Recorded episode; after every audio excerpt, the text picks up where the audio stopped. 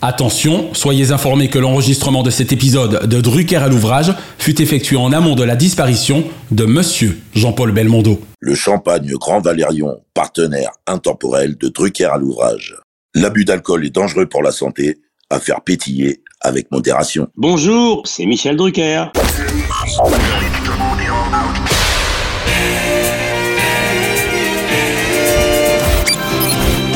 Bonsoir, l'orchestre de stars placé sous la direction de Monsieur Jean-Claude Petit.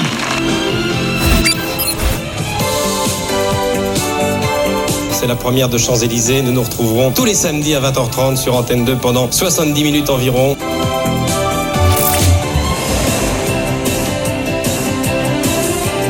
Mylène Farmer. Mesdames et messieurs, nous sommes heureux de vous offrir une demi-heure avec Madonna. Poussine, il est là avec Alexia, Anne-Laure, Karine, Mario, Pierre, la troupe. Salut Joe. Bienvenue sur France 2. Bonsoir Michel. Notre cadeau de Noël, génial idée. Votre accueil, c'est le cas de le dire, me va droit au cœur. 55 ans de mémoire télévisuelle collective en une collection prestige de 50 épisodes. Michel a vraiment mis Drucker à l'ouvrage. Bonjour Michel. Bonjour cher David. Merci de nous accueillir à nouveau chez toi Michel pour un nouveau numéro de Drucker à l'ouvrage consacré cette semaine à quelques-unes des légendes de notre patrimoine cinématographique français. Louis de Funès, Alain Delon, Jean-Paul Belmondo, Gérard Depardieu, Jean Gabin et Lino Ventura, que des amis en ce qui le concerne. Alors Michel, si tu aimes les chanteurs, il est incontestable que les acteurs ont également une très grande place dans ton cœur. Oui, alors je viens d'écouter la liste impressionnante que tu me proposes ce soir. Alors je vais survoler parce que je pourrais parler pendant deux heures de chacun, ce qui est pas possible. Et oui. Alors c'est vrai que les acteurs comptent beaucoup dans ma vie parce que j'ai une actrice dans ma vie et elle a tourné, elle a connu beaucoup des acteurs dont tu viens de citer les noms. Vous avez l'air Oh Seigneur, le vieux va être dans un de ses pétards. Oh, vous connaissez pas Pidou, hein? Le pape Mais non, pas Pidou, Pidou. C'est le patron de la toison. Les acteurs, ils ont fait partie de ma vie dès les rendez-vous du dimanche dans les années 70-74, où je recevais déjà, évidemment, la plupart des acteurs que tu viens de citer, dont on a parlé, mais également beaucoup d'Américains. Exact. Typiquement italienne, chantée par Carmelo Di Napoli, qui joue le rôle d'un chanteur dans le film. Alors ça s'appelle euh, Madettosi. Ça veut dire quoi en français? J'ai reçu à l'époque Robert Mitchum, Jerry Lewis, Tony Curtis, j'ai reçu Clint Eastwood, mais ça, ce serait une autre émission. On en reparlera exactement. Alors, on va parler des Français. On va parler de Funès Non, c'est... Absolument. Alors précisément, tiens, en interview, Louis de Funès était-il plutôt bout en train ou plutôt grave? Comme beaucoup de comiques, car il est considéré comme un des plus grands comiques de l'histoire du cinéma français et du cinéma tout court, Exactement. mais c'est la même chose pour ceux qui font du one-man show, la plupart des comiques sont dans la vie très tristes. Et De Funès était sinistre. C'est incroyable. De Funès était triste car il était très anxieux, grand anxieux. Je le connais bien parce qu'il est venu dîner à la maison plusieurs fois, puis Danny a tourné avec lui, qui a eu une réussite tardive, qui a tourné 300 films et dans 250, il ouvrait une porte, il fermait une porte. Eh oui, on rappelle qu'il n'a commencé sa carrière cinématographique qu'à l'âge de 50 ans, effectivement, c'est tard. Voilà, il était pianiste de bar, d'origine espagnole, très bon pianiste.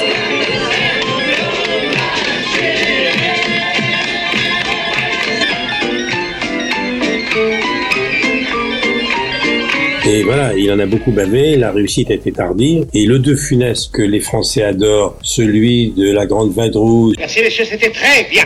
C'était très bien. Dites-moi, vous, on ne vous a pas entendu. On ne vous entend jamais. hein. Enfin, c'est de la bouillie tout ça. C'était pas mauvais, c'était très mauvais. Voilà, exactement. Alors reprenons. celui de la Zizanie, de Rabbi Jacob, entre autres, des gendarmes de Saint-Tropez, etc., etc.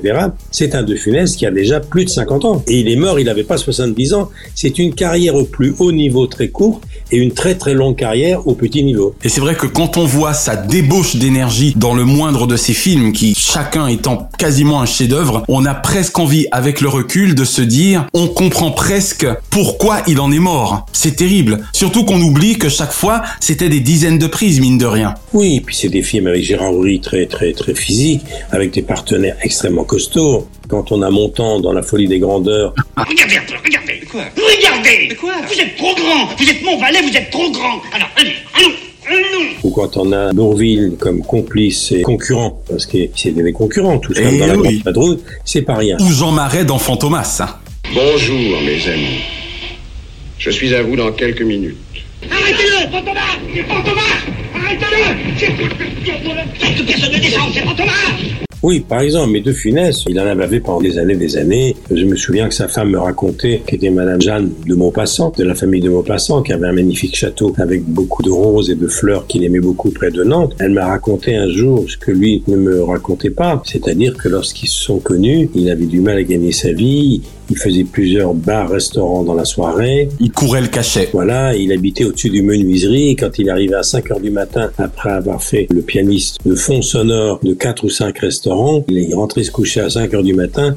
Et là, il y a le menuisier qui commençait à travailler avec sa scie et son marteau et son rabot. Quand il a commencé à réussir vers 50 ans au plus haut niveau, il était déjà très fatigué, sans parler de la carrière aussi au théâtre. Oscar. Oscar, et oui.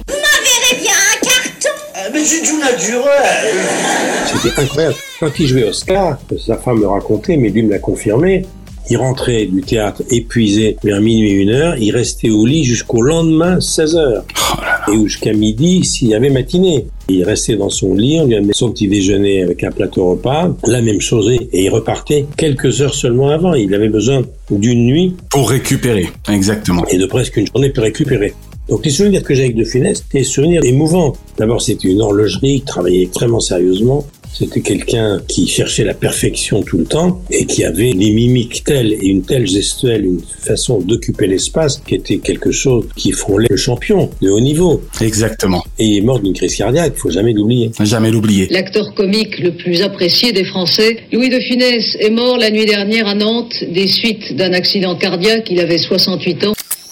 Alors, ses pairs ont mis du temps à saluer son immense talent. On se rappelle ce César d'honneur qui n'est arrivé qu'en 1980. Mais il demeure pourtant le champion incontesté du box-office français et des diffusions ou rediffusions télévisées. Le moindre gendarme de Saint-Tropez, la moindre diffusion de la Grande Vadrouille, c'est comme les bronzés d'ailleurs. Ça a été diffusé, rediffusé des centaines de fois. À chaque fois, les rediffusions font un énorme score et touchent une génération qui n'était pas née quand le film a démarré.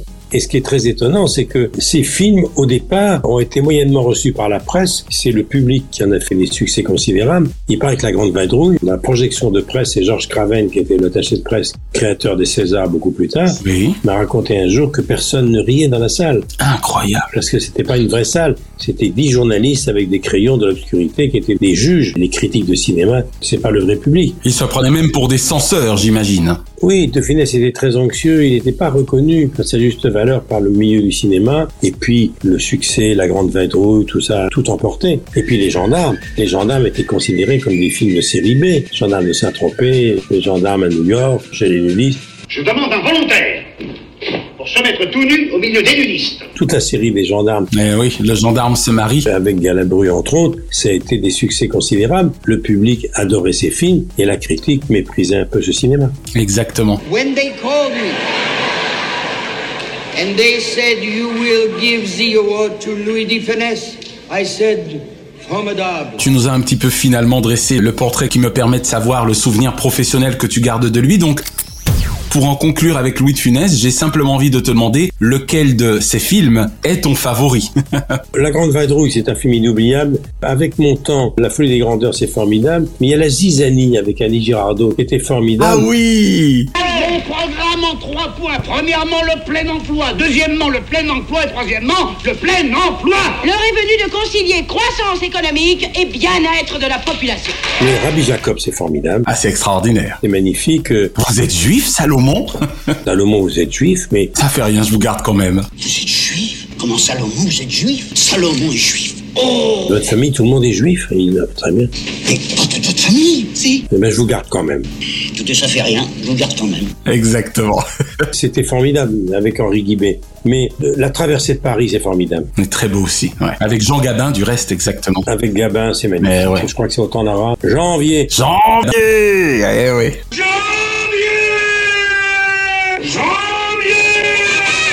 N'êtes pas fou On vous entend de partout Non, c'est rien, c'est rien, ça s'arrange. Monsieur Janvier Il est formidable. Il n'avait pas le premier rôle. Hein. Et non, et pourtant, exactement. Il y a aussi La Lou la Cuisse avec Coluche. Ils, ils se sont très bien entendus tous les deux. C'est un bon duo. Les histoires de tarte à la crème, ça les fait rire?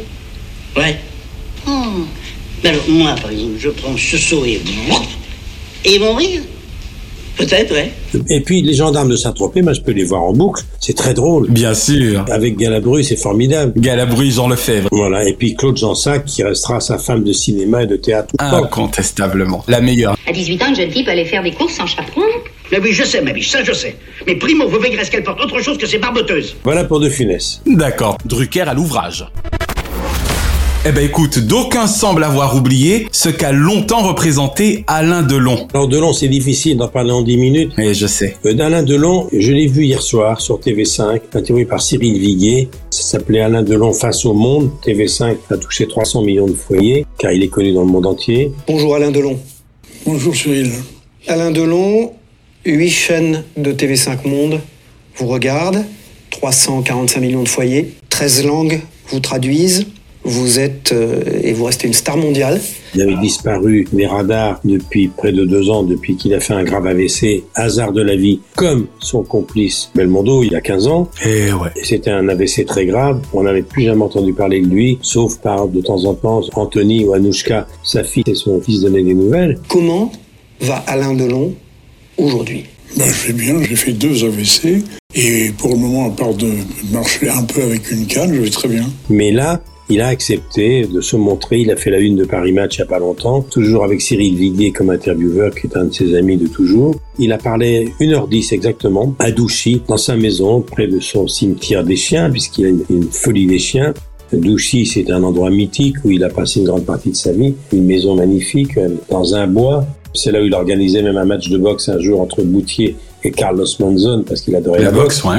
Et il avait hébergé le grand champion du monde des poids moyens, l'Argentin Carlos Monzon, chez lui. Il est doué pour la boxe. Défaut Mais c'est un peu sur une expérience. Mais ça, ça va venir. Le jeune boxeur, poids, poids quoi, au fait? Entre moyen et mi-lourd. C'est Alain Delon. Alain Delon, nous sommes contents de vous voir. Il avait construit un ring à l'intérieur de sa propriété pour qu'il s'entraîne. Et puis donc, il a accepté pendant une heure de répondre aux questions de son ami Cyril Viguier. Il a accepté de répondre à des questions très diverses, politiques, la France de l'extrême droite, le rapport avec ses femmes, des questions très franches. Il n'y a pas eu de langage de bois parce qu'ils se connaissent bien, il était en confiance sur ses concurrents, le cinéma, la richesse, ses débuts. C'était très émouvant. Il a parlé de Romy Schneider de façon très émouvante et surtout il a parlé pour la première fois. L'un des grands amours de sa vie avec Mireille d'Arc. Non, justement, il a parlé Ah. pour la première fois de la seule femme qu'il a épousée qui s'appelait Madame Delon, qui était Nathalie Delon. Nat Quel est ton plus grand défaut? La colère. Coléreux, épouvantable, égoïste et très égoïste. Dans les yeux, il a une expression tout à fait particulière. Nathalie Delon, Et pour la première fois, il a parlé de Nathalie Delon, qui s'est éteinte il n'y a pas tellement longtemps, il y a l'année dernière ou il y a deux ans. Et c'est la maman d'Anthony Delon, c'est la seule femme qu'il a épousée. Mais oui. Car Mireille d'Arc ou évidemment Romy Schneider ont traversé sa vie, on est des femmes très importantes, mais la seule femme qu'il a épousée, c'est Nathalie Delon, qui a donné un fils, Anthony, qui a témoigné sur son père de façon très émouvante, qui s'est adressé à son père, c'était bouleversant. Mon père a fait une émission dernièrement sur TV5 Monde où il raconte, mais il dit juste qu'il a croisé le président. Delon, c'est un personnage hors norme. Delon, c'est l'acteur français le plus connu dans le monde. Il est plus connu à l'étranger que Jean-Paul Belmondo parce que Delon a conquis, grâce à Mélodie en sous-sol qu'il avait tourné avec Gabin et Henri Verneuil dans les années 60 à ses débuts, il avait conquis toute l'Asie. Et oui, c'est un dieu vivant au Japon. Il est devenu une icône au Japon. Donc, Delon, c'est à la fois un loup solitaire, c'est quelqu'un qui est parti à 17 ans en Indochine et qui n'est pas revenu intact. Je dis bien l'Indochine, c'est pas l'Algérie. Hein. Dans les fusiliers marins, dans les parachutistes, il avait 17 ans. La Légion d'honneur m'eût intéressé à titre militaire remise par le général de Gaulle. Sorti de ça, ça ne m'intéresse pas. C'est un môme beau comme un dieu. Il a commencé à faire du cinéma juste après. Et Delon, c'est un solitaire. C'est quelqu'un d'extrêmement secret, très fermé, hypersensible, beaucoup plus sensible qu'on l'imagine. Qu'on ne le croit. Fidèle en amitié, même s'il est ami avec un voyou, il est resté jusqu'au bout. Je l'ai vu aller à la prison au parloir soutenir ses copains en prison parce que il a été fasciné par le milieu, d'où les films de Melville. Delon, c'est à la fois le samouraï de Melville et c'est à la fois euh, flic ou voyou. Léon Morin, prêtre, c'est flic ou voyou. oui. Et puis Delon, c'est aussi Rocco et ses frères, c'est Visconti. Un cadeau pour le commissaire Lemoyle. Apportez-lui tout de suite. Il couvre un demi-siècle du cinéma. Avec un spectre extraordinaire. Dans tous les genres, c'est un grand acteur. Et c'est quelqu'un extrêmement touchant, qui est seul, qui m'a fait visiter un jour dans son jardin, justement, où il a été filmé pour cette interview pour TV5 Monde. J'étais venu le voir en hélicoptère. A demandé à Marcel, son gardien, de me faire visiter son tombeau. On a fait 100 mètres dans un bois, car il a un bois pour lui où il construit sa maison, de plusieurs dizaines d'hectares. Et là, après avoir marché 10 minutes, au milieu d'une clairière, j'ai vu les ouvriers menuisiers qui étaient en train de finir son tombeau. Il a eu l'autorisation exceptionnelle d'avoir son tombeau. Il a son tombeau. Ah, donc il sait où il reposera alors Oui, il m'a montré là où il va reposer, avec deux places qui étaient déjà prêtes pour ses deux enfants, à la fois Anthony et Anouchka. Et Anouchka, oui. Il a eu aussi Alain Fabien avec une autre épouse. Et c'était très très touchant. Et il m'a dit voilà, alors il y avait une cinquantaine de prix Dieu, une petite chapelle pour les 50 invités triés sur le volet qui seront là le jour de ses obsèques. Il a un rapport très très étrange avec la mort et il m'a dit voilà tu seras au quatrième rang voilà ta chaise. Mon Dieu, c'est étrange hein C'était très très troublant. En même temps que touchant. Oui, très bouleversant. Il m'a fait visiter son cimetière de chiens parce qu'il a un rapport fou avec les Malinois, les bergers allemands. Et chaque chien qui a marqué sa vie a droit à sa tombe. Il repose en marbre où il vient se recueillir régulièrement sur leurs cendres. J'ai ici 35 chiens enterrés partout. J'ai une chapelle et je, je, souhaiterais toujours, je rêverais d'être enterré parmi eux, au milieu d'eux. C'est quelqu'un de très particulier, Alain Delon, mais quelqu'un d'extrêmement sensible. Il était très copain avec mon frère Jean, et pour te donner une idée de la sensibilité, de la générosité, de la fidélité en amitié de Delon, qui peut disparaître pendant un an, mais dès qu'il sait que t'as un pépin, comme par hasard, il, il est là, là ouais. Et quand mon frère a disparu dans des conditions tragiques, mon frère Jean, qui avait créé M6 il y a à peu près 18 ans, eh bien, Alain m'a appelé tous les soirs pendant trois mois à minuit pour savoir si je dormais. Waouh Et savoir comment tu allais. Voilà, exactement. Et Jean-Pierre Melville, qui était le metteur en scène, le Doulos, Flic, le Samouraï, parmi les plus beaux films, il y a ceux qu'il a fait avec Melville qui le connaissaient bien. J'étais une sorte d'alibi. On pouvait dire, bah, vous voyez bien, Melville a fait ça, donc on peut le faire aussi.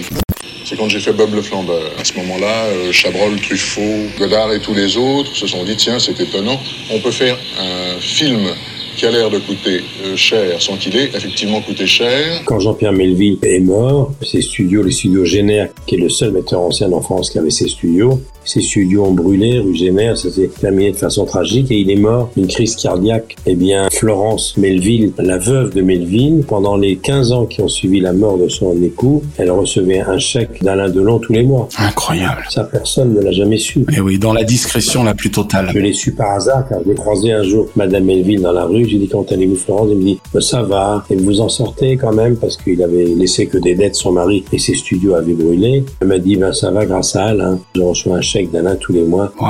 Et il s'en est jamais vanté. Alain Delon, c'est ça. Et avec un rapport étonnant avec les femmes. Et puis c'est quelqu'un, nul ne guérit son enfance à chanter. Ferrat, commis charcutier, parents divorcés, enfance difficile, la guerre d'Indochine à 17 ans, il vient de très très très loin Delon. Ouais. Delon, c'est pas Belmondo, c'est pas le fils d'un prix de Rome, fils d'une saga bourgeoise d'origine italienne. Mais ouais. Delon, il vient de très très loin. Il aurait pu être un vrai voyou. Il a été toujours fasciné par le monde des voyous et il est devenu le plus beau voyou du cinéma mondial. C'est une belle métaphore. Juste avant que nous ne parlions d'un autre monstre sacré, Lino Ventura, en ce qui concerne Delon, ça sera la dernière question. Alain Delon a-t-il eu ces dernières années l'occasion de te confier son ressenti du cinéma français des années 2010 Il n'a pas tourné pendant des années. La nouvelle vague, c'était pas son truc, et le nouveau cinéma non plus. Mais Delon fait peur. Il a toujours fait peur aux metteurs en scène. Et il a raté la génération Besson, il a raté les nouveaux metteurs en scène, voilà, il a raté même Truffaut. C'est quelqu'un qui était très attaché à Verneuil, à Lautner, à Melville, à Visconti. C'est quelqu'un d'une autre époque et qui n'a pas pris le train du nouveau cinéma parce qu'il a un caractère de cochon.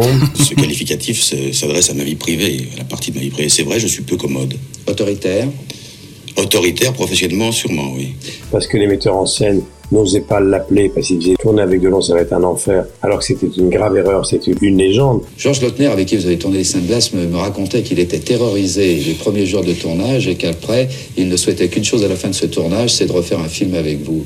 Le sentiment de Georges, je prends personnellement comme un compliment. C'est-à-dire que dans le fond, très difficile de dire cela venant de moi, mais je crois que les gens, au départ, sont bloqués parce qu'ils ne me connaissent pas. Tous les metteurs en scène qu'on tournait avec Delon, Verneuil me l'a souvent raconté, Monsieur Melville également, Lautner aussi. Il a toujours été un acteur extrêmement rigoureux, très discipliné, très obéissant et pas du tout arrogant. Comme quoi, hein, méfiez-vous des rumeurs. Oui, oui, ça c'est la légende. C'est ceux qui ne connaissent pas et qui parlent de sujets qu'ils ne connaissent pas.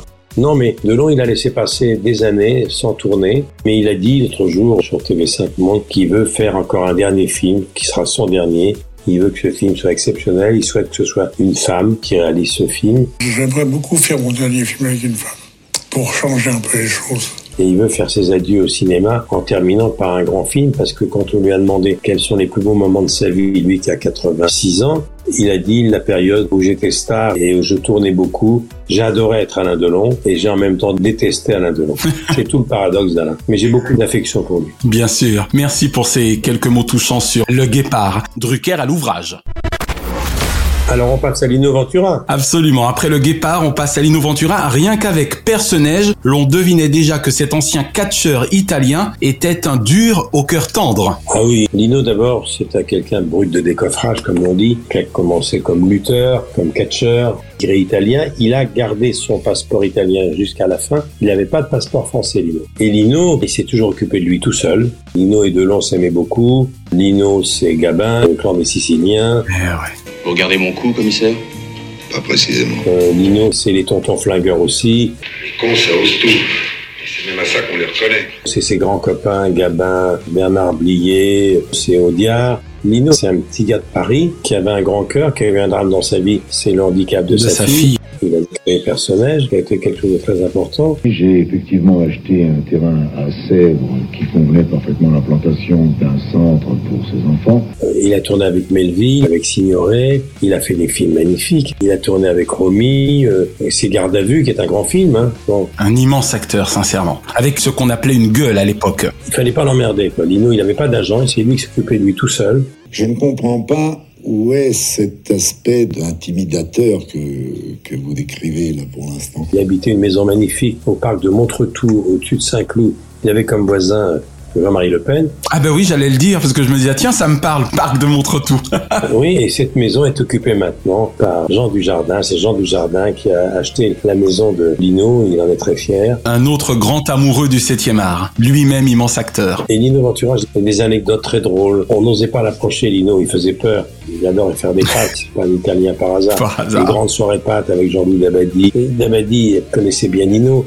Avec Pinotto, il avait tourné La Gifle. Eh oui, on en parlera. Il était le papa de la petite Adjani, faut pas l'oublier. Exactement. Tu parles mal, tu travailles mal, tu danses mal, tu grandis mal, mais tu ne me fais pas peur, Isabelle. Je vais mal, mais c'était le départ. Ah oui, pardon, j'oubliais, oui. Et c'est sans doute pour ça que t'as failli coucher dehors la veille de l'examen. Et puis Lino, c'est La Bonne Année avec Françoise Fabian, il a tourné avec Lelouch, il était adoré des cinéastes et du public. Il mâchait pas ses mots. Il m'aimait bien parce que j'étais commentateur. Quand je l'ai connu, je commentais les matchs de foot.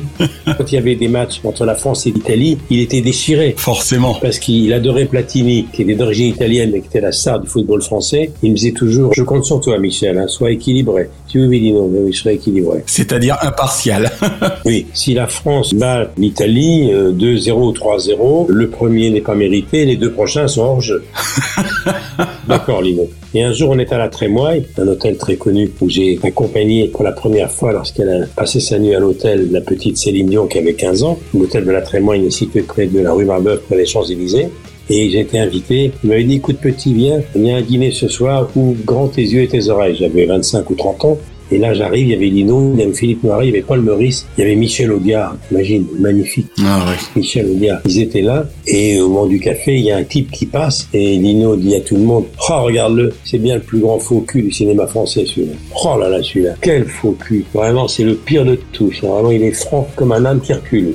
Et là, avec l'accent titi parisien, il y a Audiard qui dit, ah bah oui, mais comme dirait Henri Janson, le grand dialoguiste, euh, regardez-le bien de près, à ce stade, c'est de la franchise. Et ça, c'est magnifique, c'est une phrase formidable que m'a laissé comme souvenir Lino. Ah ça, c'est de la punchline. Voilà, c'est-à-dire il y a des gens, ça se voit sur leur gueule. Mais Lino, il aimait pas qu'on l'ennuie. Il était resté très près de la vie de tous les jours. Il avait connu les vaches maigres, émigré italien, euh, lutteur de foire, catcheur. C'est pas rien. Il est devenu un des acteurs les plus populaires du cinéma français. Et c'est vrai que avoir en tête d'affiche sur un film Lino, Gabin, Delon, Blier, Je vais lui montrer qui c'est Raoul.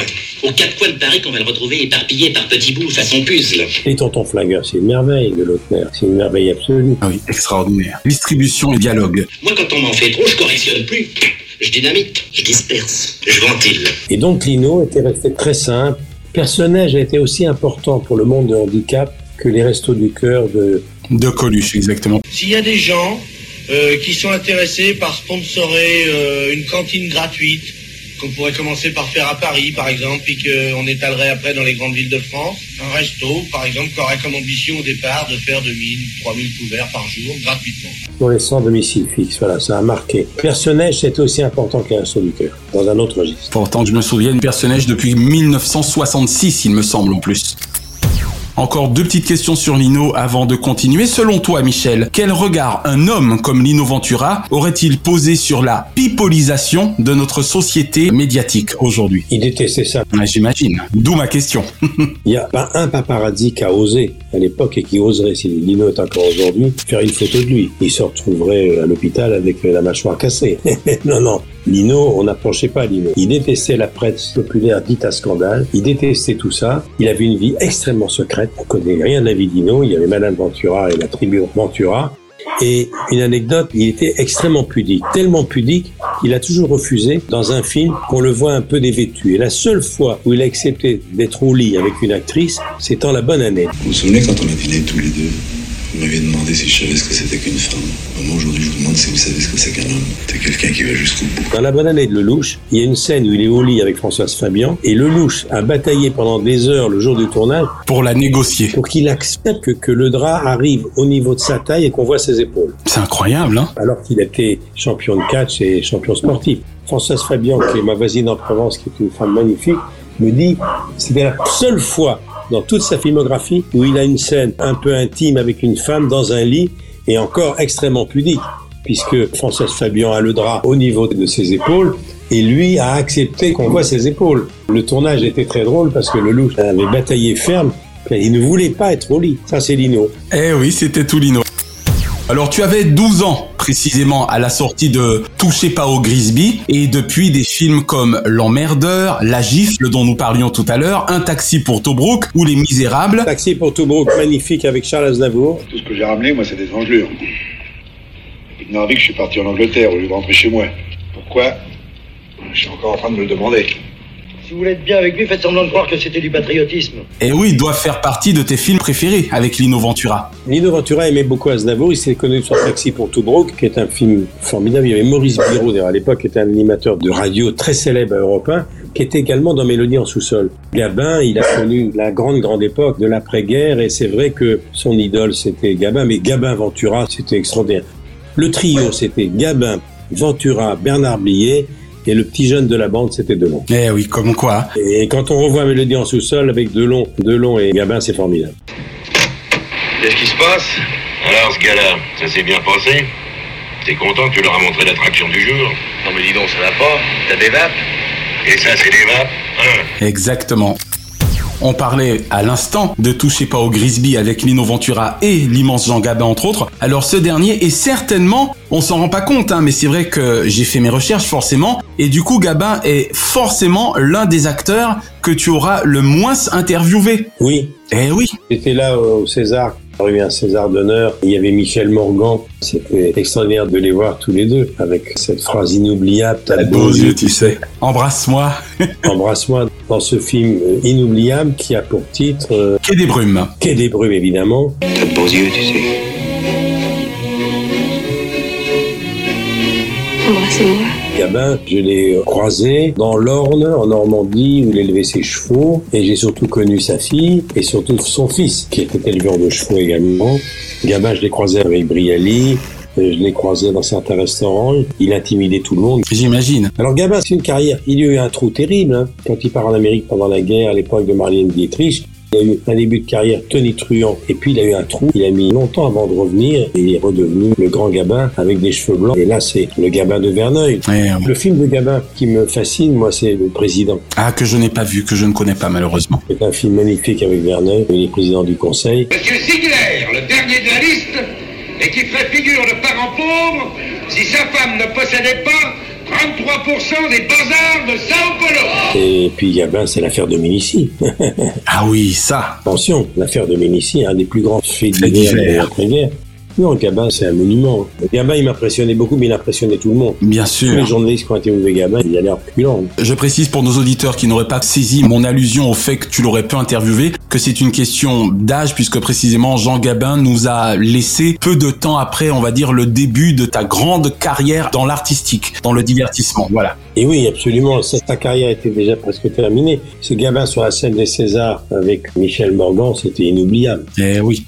Alors, Pépé le Moco était-il méfiant à l'égard du milieu de la télévision? Ben, la télévision, c'était loin pour lui. Ce sont des gens pour qui la télévision était loin du cinéma et c'était pas très très glorieux de tourner à la télévision.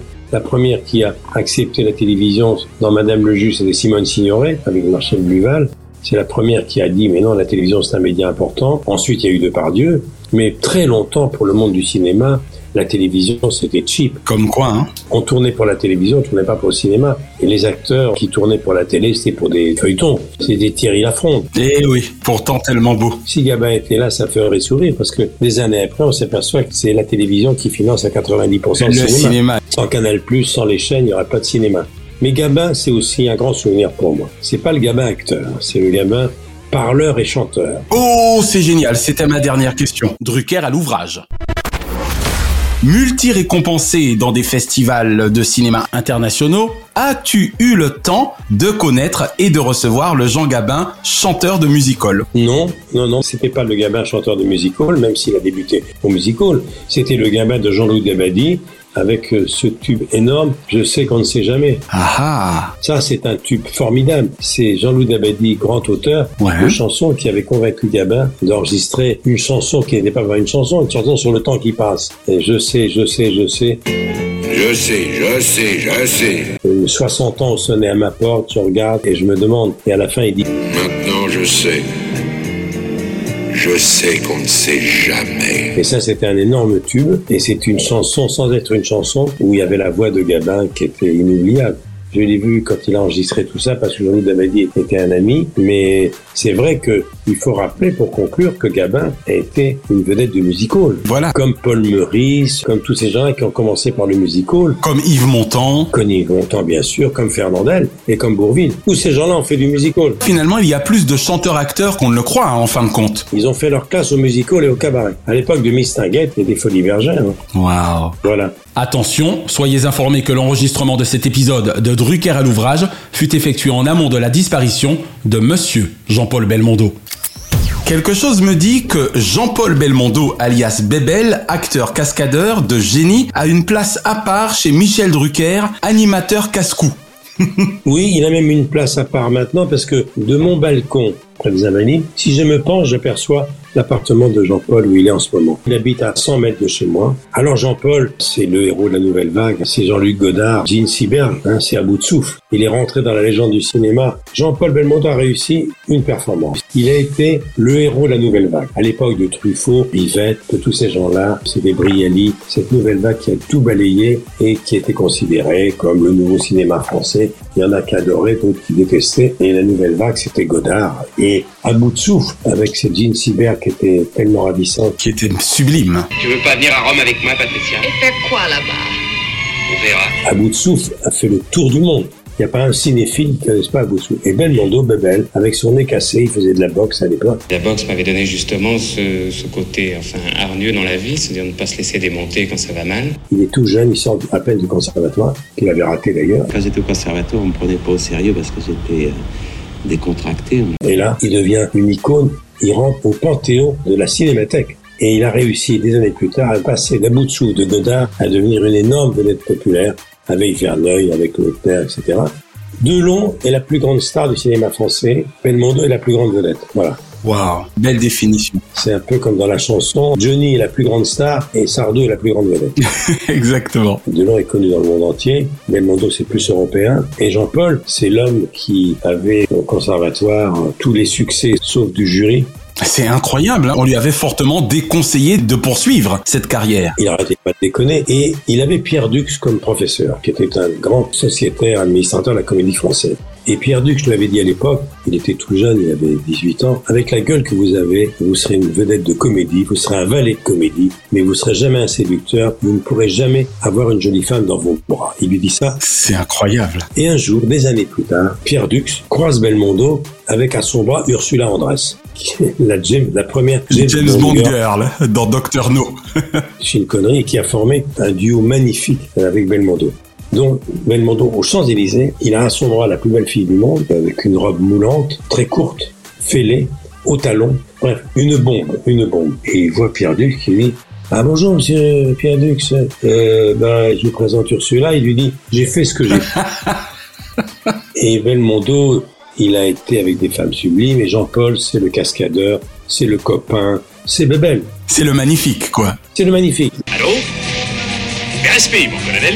Belmondo à la terrasse du Fouquet, les gens arrivent, salut Bébel, hein? Delon à la terrasse du Fouquet, personne n'ose l'approcher. C'est clair. À l'instar de Louis de Funès, Alain Delon ou du duo Pierre-Richard Gérard Depardieu, lorsqu'un Bébel sortait, finalement, peu importait le nom du film, on est d'accord. Son nom sur l'affiche suffisait. Oui, mais ça a été le cas également pour Depardieu à une époque. Évidemment, quelqu'un qui a Belmondo... C'est pour ça que je les ai cités, voilà. Déjà, tous les banquiers étaient là. Ensuite, on écrivait le film. Mais il a tourné des très très bons films, Jean-Paul. Le Doulos, Léon Morin. Comme Delon, ils ont fait également des films un peu intello. Faut pas oublier Monsieur Klein qui a tourné Delon, hein, qui est un grand film.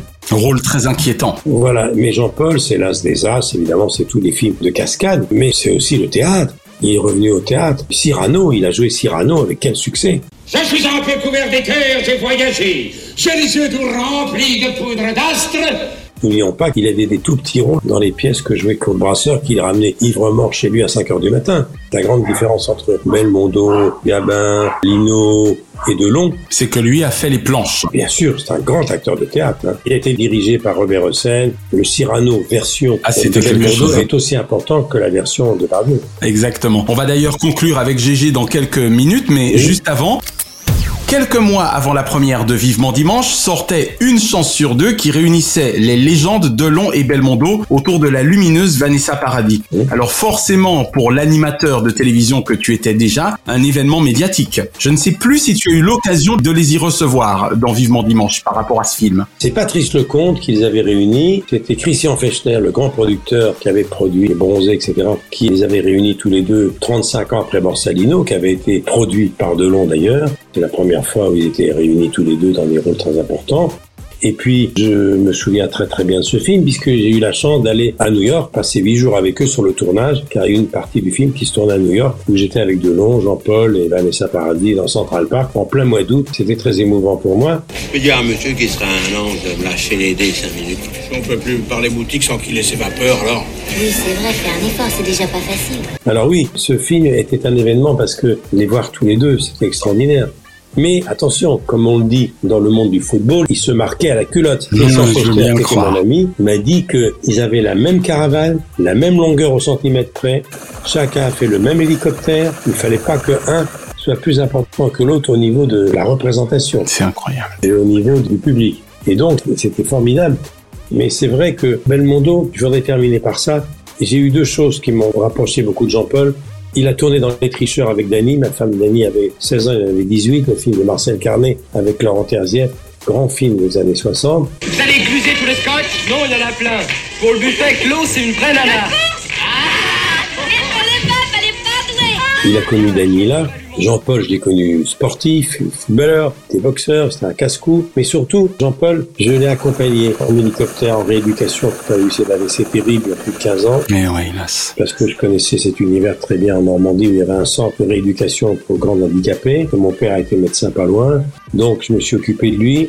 Et puis un jour, il m'a appelé, il a commencé à se rééduquer. Ça allait un peu mieux, mais il avait toujours ce handicap qu'il a toujours avec ce bras et une des jambes qui était un peu éteinte.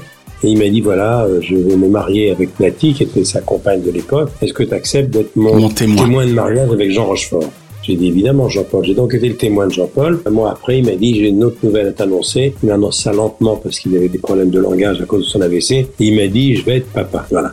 Il a été papa. Stella a maintenant 16 ou 17 ans. Il était très fier, malgré son handicap, Bien sûr. d'avoir connu la paternité malgré son drame. Et puis, le beau souvenir que j'ai avec lui, qui restera un de mes plus beaux souvenirs de ma carrière, c'est que j'ai fêté ses 80 ans, que j'ai préparé pendant deux ans avec Françoise Coquet. On a fait un Vivement Dimanche qui sera rediffusé un jour, j'en suis sûr. Pour ses 80 ans, on lui a fait une surprise folle. Je voulais que tous ses copains du conservatoire soient là. Il y avait Françoise Fabian, Pierre Vernier, Claude Rich, Jean-Pierre Marienne, il y avait Guy Bedos. Il manquait Camille Girardot. Mais tout le monde était là. Jean-Paul, on ne parle que de ça depuis cinq jours. De quoi? Ben de ton anniversaire. Tu te doutais que ton anniversaire ferait un tel boom? Mais non. Je ne sais pas que j'avais 80 ans. Non. Il me semble l'avoir vu, il en était très ému, je crois. hein. Toute sa famille était venue d'Amérique, tous ses enfants, ses petits-enfants. Et le soir, dans Vivement Dimanche, on lui avait réservé une surprise. La- toute la nouvelle génération était là pour le rendre hommage. Dont Jean Dujardin, je crois d'ailleurs, qu'il adore. Il y avait Jean qui considère un peu comme son successeur, Guillaume Canet, il y avait tous les jeunes, il y avait Albert Dupontel, il y avait la nouvelle génération, et c'était très impressionnant. Et à la fin, cerise sur le gâteau, sans lui dire, alors que c'était très compliqué, il lui fait la surprise de faire rentrer au bras de sa mère sa petite fille Stella, qui avait une dizaine d'années. Et on a terminé l'émission avec sa fille sur le canapé, sa petite fille qui a maintenant bien grandi. Et ça, c'est un de mes plus beaux souvenirs de carrière. Donc Jean-Paul, c'est très particulier pour moi. Quand je vais sortir mon chien à 100 mètres de chez moi, aux Invalides, presque tous les matins, il m'arrive de le croiser, de monter, le voir, il caresse mon chien, on bavarde 10 minutes car il est fatigué et je pars. Et j'étais là pour ses 88 ans il n'y a pas tellement longtemps. Voilà pour Jean-Paul. Drucker à l'ouvrage. On va conclure avec un autre grand, Gérard Depardieu, GG, pour pratiquement le monde entier. Il est sans doute l'un des derniers monstres sacrés hein, du cinéma français encore en activité. Gérard, c'est Orson Welles, c'est Obélix, l'homme le plus tonitruant, le plus sonore, le plus fou au bon sens du terme du cinéma français. Alors, je l'ai connu il y a très longtemps, l'arrivée de Châteauroux, il connaissait rien au théâtre, rien, rien, rien. Et il prenait des cours avec Jean-Laurent Cochet, Odette avec Giraudot et d'autres acteurs. Il avait grandi à la limite des voyous au milieu de la base américaine de Châteauroux. On dirait chez nous le bad boy. Voilà, à l'époque, il y avait des bases américaines en Europe de l'OTAN, dont une à Châteauroux. Et il a grandi au milieu des GIs et des bases américaines. Il a fait tous les 400 coups et s'il n'avait pas fait de théâtre, il aurait fait de la prison. Il était borderline. Et Gérard est devenu un des plus grands acteurs du monde. Quand il a débuté à l'époque de Patrick Devers et des valseuses, encore tout mince. On n'est pas bien? Si. Paisible. À la fraîche. Décontracté du gland. C'est un ogre, c'est une espèce de course en avant, folle, il mange, il boit, il prend tous les risques, il tombe en moto, il se relève, il reprend sa moto. Il est comme ça depuis la mort de son fils, car Guillaume Depardieu, qui avait été amputé d'une jambe, Eh ouais. qui est mort dans des conditions tragiques, Suite à une maladie nosocomiale. il s'en est jamais remis. C'était le grand chagrin de sa vie. Et il y a eu deux Depardieu. Il y a avant la mort de son fils et après la mort de son fils. Gérard est quelqu'un qui est incroyable, qui est copain avec Poutine, qui est copain avec beaucoup de grands hommes politiques qui sont pas les plus grands démocrates du monde en Europe de l'Est. Il est l'homme de tous les excès et on lui pardonne tout. C'est un acteur monumental. Dans tous les sens du terme. Qui est capable de tourner pratiquement gratuitement pour aider un jeune metteur en scène si le film en vaut la peine. Avec José Dayan, il a fait des séries à la télé. C'est un des premiers qui a ouvert grand les portes de la télévision. Le Gérard de Germinal, c'est colossal. Eh ouais. Je crois qu'il me reste deux sous. Garde-les pour boire une chope. Six jours, c'est la paye. Qu'est-ce que tu veux, c'est comme ça. hein. Arrange-toi pour la soupe. Ça sert à rien d'en parler. Le Gérard de toutes ces séries. De Christophe Colomb avec Ridley Scott, on rappelle. Mais oui, carrière américaine également. Oui, qui l'a fait connaître à l'étranger. Les Américains ont flashé sur lui il y a longtemps. En vertu des pouvoirs qui me sont conférés, je déclare espagnol cette terre que j'appelle San Salvador. Gérard, c'est l'homme des excès et en même temps d'une très grande douceur. Il y a le Gérard Depardieu, Obélix, Astérix, le Gérard Depardieu de La Chèvre, des compères, Et ouais. Chris Weber et Pierre Richard. Pierre Richard, Christian Clavier. Ouais. Il a tenté de se suicider. Quel con. Oh non, vous pouvez pas comprendre. C'est un tempérament, ça, il est comme moi. J'ai commencé à me suicider à son âge. Vous n'êtes pas très doué, dites donc. Mais il y a aussi le Gérard Depardieu, une douceur infinie, qui a fait un album et un spectacle en hommage à Barbara qui est magnifique. Bien sûr, ce n'est pas la selle, ce n'est pas le bois de Vincennes, mais c'est bien joli tout de même. À Göttingen, à Göttingen. Qui n'a pas vu Depardieu chanter Barbara ne connaît pas Depardieu. Et c'est ça Depardieu. Depardieu, c'est à la fois Obélix. J'avais oublié que l'estomac de Monsieur Obélix passait avant tout. Des sangliers et des bafos romains, voilà tout ce qu'il faut à Monsieur Obélix. hein. Oh, bien sûr, Monsieur Astérix est tout mieux que tout le monde. Oui, peut-être. Je signale à Monsieur Astérix, qui voulait absolument visiter la pyramide, que tout ça ne serait pas arrivé dans un menhir. Et c'est à la fois quelqu'un de fragile. C'est ça qui est tout à fait extraordinaire. Et d'une très grande délicatesse. Il a formé un couple magnifique avec Carole Bouquet. Il aimait beaucoup, beaucoup son fils. Je le répète, c'était le drame de sa vie. Ça l'a bouleversé, forcément. Il produit ses films depuis très longtemps. Depardieu, il a besoin de personne, ni pour financer ses films, ni pour choisir les scénaristes ou les metteurs en scène. Et puis Gérard, euh, c'est également l'acteur de Truffaut. Hein. Des films avec Fanny Ardant, avec Deneuve. Il a tourné avec tous les grands cinéastes et tous les grands acteurs et toutes les grandes actrices. Bien sûr. C'est ça qui est incroyable. Capable de tourner avec Virginie Ledoyen, comme avec Christian Clavier, Oui. comme avec Jean Reno, où il avait un rôle de simplet. Oui, oui, et il est capable de tourner avec des inconnus aussi. Hein. Il est magnifique. Quand Catherine Deneuve ou Fanny Ardant ou Feu Barra parlaient de Depardieu, c'était quelque chose de magnifique, quoi. On peut pas ne pas aimer Depardieu. Il agace les politiques, le respecte, le monde entier le respecte. Il ose tout, il peut tout se permettre. Mais il n'est pas con. Et c'est un ogre, voilà. Il aime tellement la viande qu'il achète une boucherie. Exactement. Il aime tellement le poisson qu'il achète, achète une poissonnerie. Voilà. Il veut que ses copains viennent dîner au restaurant, il achète le restaurant. Enfin, c'est C'est incroyable. Ce qui fait du coup de lui un homme d'affaires également. Il était copain avec Castro, il est allé fumer des cigares avec Castro. Enfin, En fait, il ne s'est jamais rien interdit. il achetait bien combien de passeports, on lui pardonne tout. Si Gérard veut vraiment avoir un permis de séjour ou un passeport russe, c'est une affaire réglée et de manière positive. Gérard, c'est un monstre sacré. Il est déjà dans l'histoire du cinéma. Eh oui. Il est déjà sacralisé de son vivant. Et puis chez nous, aux États-Unis, il est très connu pour sa légendaire histoire. On va pas tout raconter, mais il a su un jour se faire remarquer, si je puis dire, avec la partie basse de son anatomie dans un avion en première classe avec une bouteille. Oui, oui, je sais. Tonight we're adding Gérard Depardieu noted French actor, Academy Award nominee, public urinator. That's right, I said urinator. Mais aux États-Unis, je me souviens, j'étais à New York avec lui quand il est allé rencontrer Peter Weir pour Green, Green Card, ouais. qui était le premier film qu'il a tourné en Amérique. Could you translate for me, madame? Une fois, j'ai entendu le bruit du vent dans les arbres. Once I heard the sound of the wind in the trees. Donc Gérard, c'est monumental, c'est très émouvant. Je suis allé dans son château en Touraine. Il aime la vie. Oui, c'est Falstaff, Orson Welles, c'est Ivan Rebrov, c'est tout ça en même temps. Exactement. Vraiment l'un des plus grands. Oui, la dernière fois que je l'ai vu, il m'a dit tu devrais venir en Russie. Les Russes vont t'adorer. Ils reçoivent tes émissions là-bas. Viens, viens, viens, viens, viens. Poutine va t'adorer. Viens, viens. tu vas adorer la vodka. Je dis mais Gérard, non, la vodka, c'est pas mon truc. Mais tu verras, c'est comme de l'eau, ça a la même couleur que de l'eau. Ça c'est Gérard. Ça, c'est tout lui. Drucker à l'ouvrage. Dernière question, Michel, pour aujourd'hui. Oui. Faire rire, et c'est une question certainement difficile pour toi qui connais tous les grands acteurs, y compris du comique, mais il me fallait te la poser pour essayer de te piéger. Faire rire est l'un des arts cinématographiques les plus ardus, c'est le cas de le dire, au monde. Oui. À tes yeux, qui est, depuis, on va dire, ces 20 dernières années, le véritable héritier? Il me fallait conclure par lui parce que c'est l'un de mes acteurs préférés au monde. Qui est, selon toi, le véritable héritier de Louis de Funès aujourd'hui? En France, bien sûr. Hein Alors, dans un autre registre, hein, Danny Boom est formidable, Poulvord est extraordinaire, c'est clair. euh, mais c'est un autre registre. Mais il n'y a pas un De Funès. De Funès, c'est autre chose.